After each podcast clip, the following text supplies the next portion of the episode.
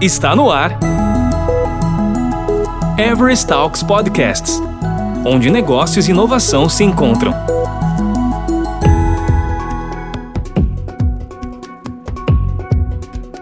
Estamos de volta com Everest Talks Podcast Brasil, juntamente aqui com Pedro Alexandre, Agile Coach da Everest, e Diego Devec, também Agile Coach aqui do nosso time, e num papo super bacana aqui nessa segunda, nessa segunda rodada aqui, falando sobre Business Agility. Aliás, a provocação aqui, né? Se minha equipe é ágil, por que Business Agility? Porque o mercado está falando tanto sobre esse assunto. Se você perdeu a primeira parte aqui do nosso podcast, convido você a acessar, se conectar e ouvir aí com calma, que foi bem bacana as perguntas e, e as respostas aqui, a nossa participação dos especialistas do tema. E vamos retomar aqui com algumas perguntas direcionadas aqui Começando então, Pedrão, que mensagem você daria para um Agile Coach que está começando a estudar Business Agility, que está começando a se conectar com outros temas? O que, que você falaria para essa pessoa que está ouvindo e querendo conectar um pouquinho mais com esse assunto? Tá, por onde começar? Primeiro, dá uma visitada no site do Business Agility Institute, que ali, assim, compêndio de tudo que eles pesquisaram até hoje. Se você estiver falando alguma coisa fora do que está ali, aproveite, contribua, coloque mais coisas ali, mas assim, a base está ali. Saindo ali da, dessa base, tem várias palestras, vários talks ali para você ver, tem várias sugestões de livros. Eu já vou pegar um gancho. Leia bastante livros sobre é, gerenciamento de mudanças. Isso é muito importante, porque você, quando está entrando numa organização para implantar uma coisa dessa envergadura, business agility, agilidade dos negócios, da estratégia até a operação, você não pode chegar, como diz aqui no Rio de Janeiro, dando ré no samba, de ré no samba. Você tem que chegar com algum embasamento. Então, Lean Management, Storytelling, vou falar de novo, storytelling é importantíssimo, cara. Se você olhar o poder que tem esse storytelling quando você entra numa qualquer palestra do TED Talks, se o cara vai falar, eu já vi uma, uma o cara ia falar exatamente disso, de gestão de mudança.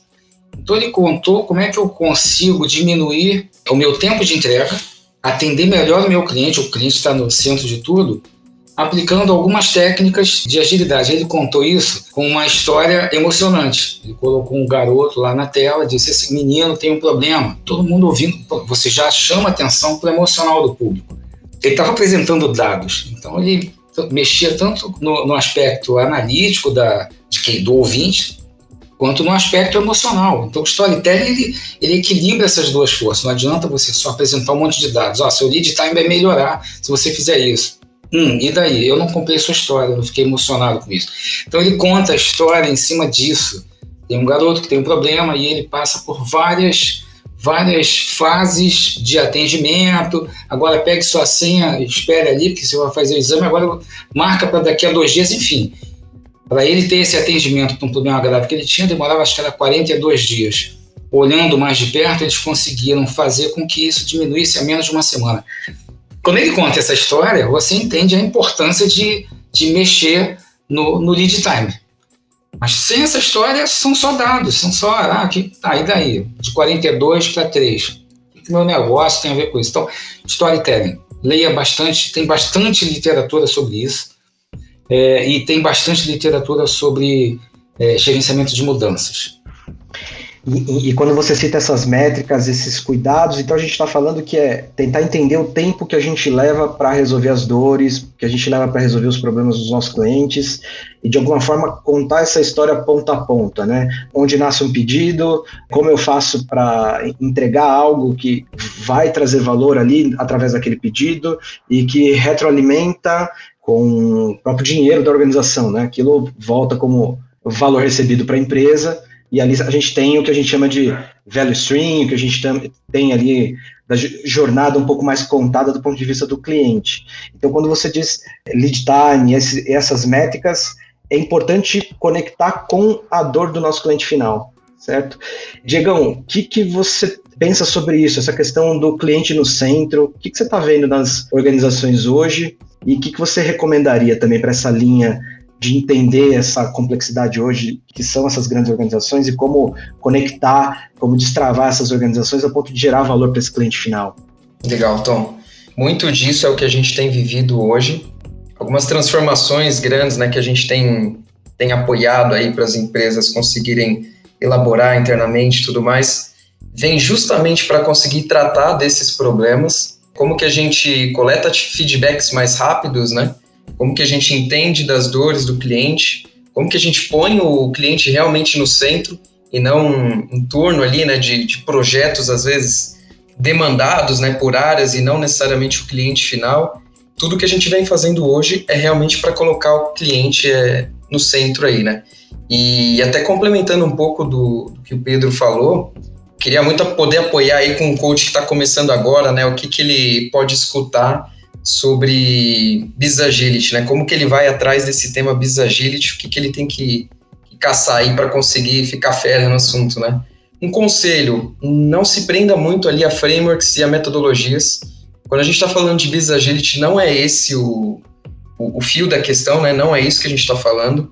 Business Agility, na verdade, é, acaba sendo uma referência, um modelo de uma série de dimensões que você tem que pensar na sua empresa, né? dimensões e domínios então, a centralidade no cliente, inclusive, é uma das dimensões que o próprio Business Agility Institute uh, referencia. É a primeira, é a principal. Então, bacana que a gente está conectando com esse tema. E a gente tem outras dimensões também que a gente tem que se preocupar, né? ter um cuidado. Então, a liderança é outra dessas dimensões. E a gente tem também a parte de operação da empresa, como que as relações dentro da empresa funcionam como que a gente olha para os indivíduos dentro da empresa. Então, tudo isso é base né, para a gente ter o Business Agility em uma empresa, a gente ter aí o destravamento, né, digamos assim, da organização. Muito disso tudo é pautado é, nos valores e princípios Lean, inclusive. Então, tá aí toda a nossa base histórica, né, desde lá da, da primeira onda da agilidade até onde a gente chega agora, muito aí com todo esse conteúdo para aportar. Então, resumindo, é isso. Não se prendam a frameworks e metodologia, e sim a esses cuidados né, com cada um dos pedaços da, da nossa empresa, cada uma dessas dimensões.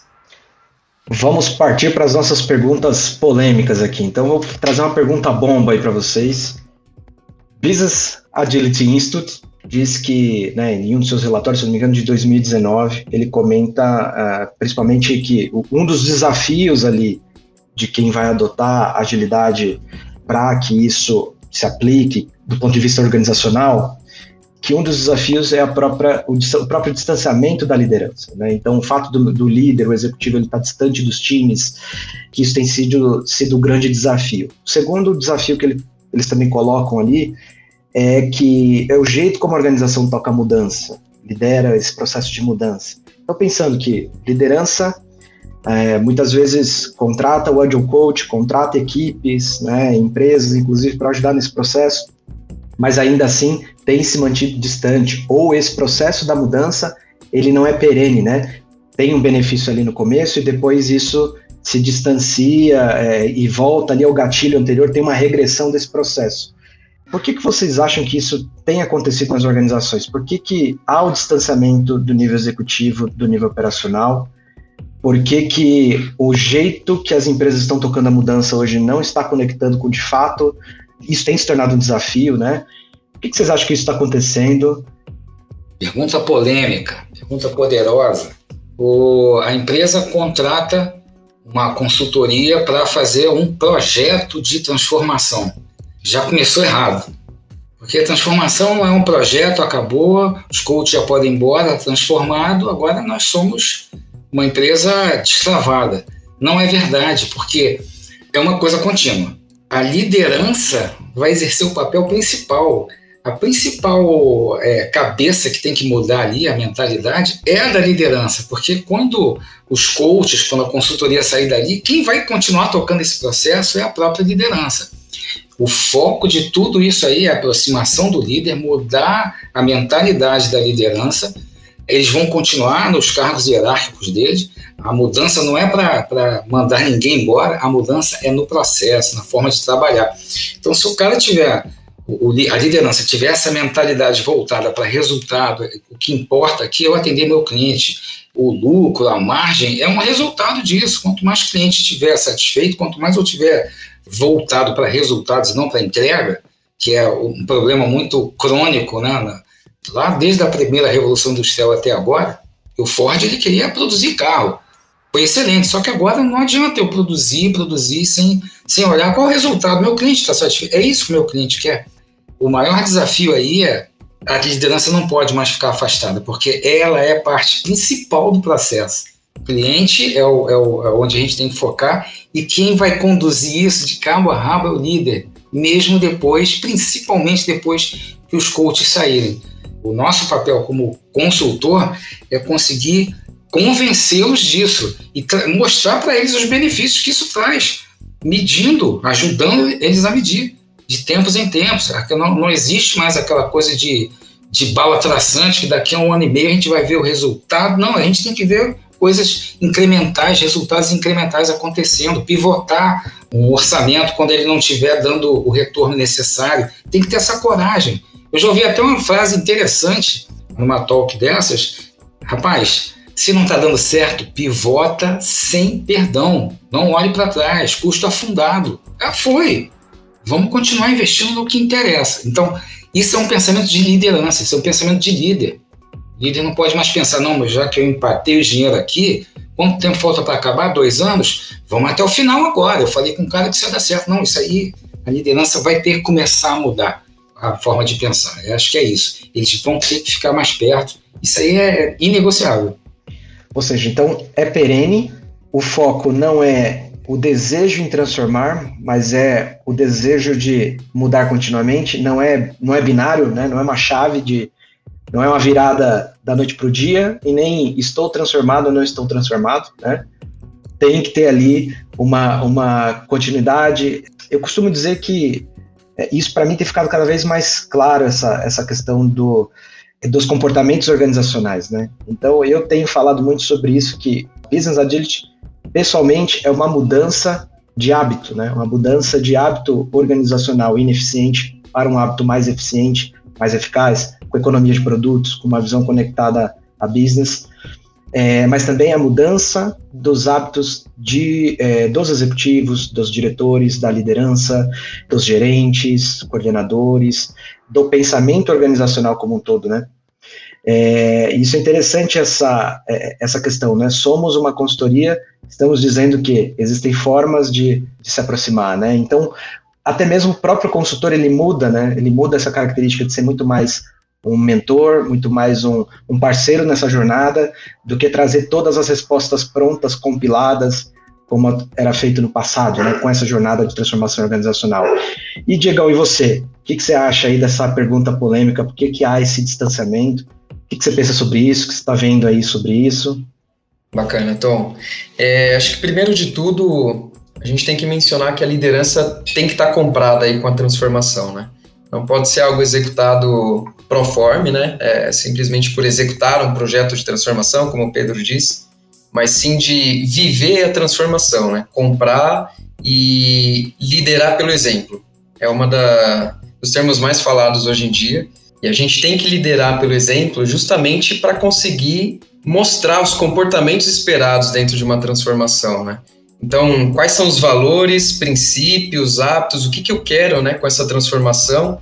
Eu costumo dizer que a própria transformação ela não tem ali um, um fim né, determinado, porque a transformação traz todo um, um aprendizado para a organização, né? Então, o próprio ato ali de transformar, né, de estar tá vivendo esse modelo, e esse feito já te traz resultados, conforme você vai aprendendo e vai melhorando a cada dia mais.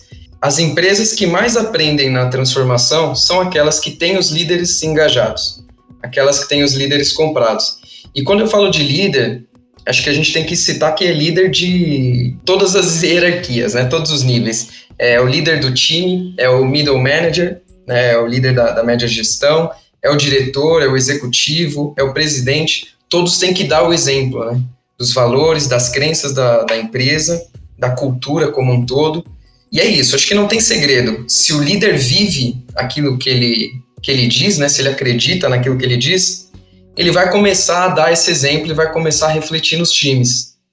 E, inclusive, a liderança, ela não precisa ser algo ali do, do cargo, né? Eu sou o líder agora. A liderança emerge. O próprio time no dia a dia, dando desses exemplos, vivendo ali dos valores, dos princípios, de algumas práticas, processo, enfim, o que estiver aí embutido né, na, na transformação, se o próprio membro ali do time usa isso a favor e dá esse exemplo, é algo que todos vão acreditando conforme passa aí o, o tempo da transformação. Acho que esse é o segredo. Então vamos lá, pessoal. Encerrando agora o nosso segundo bloco. Já já a gente está de volta com um pouco mais aí de Business Agility. Se minha equipe é ágil, por que Business Agility? A gente vai falar ainda um pouco mais sobre isso no terceiro e último bloco. Você ouviu Everest Talks Podcasts, onde negócios e inovação se encontram. Toda semana tem novidades por aqui. Até lá!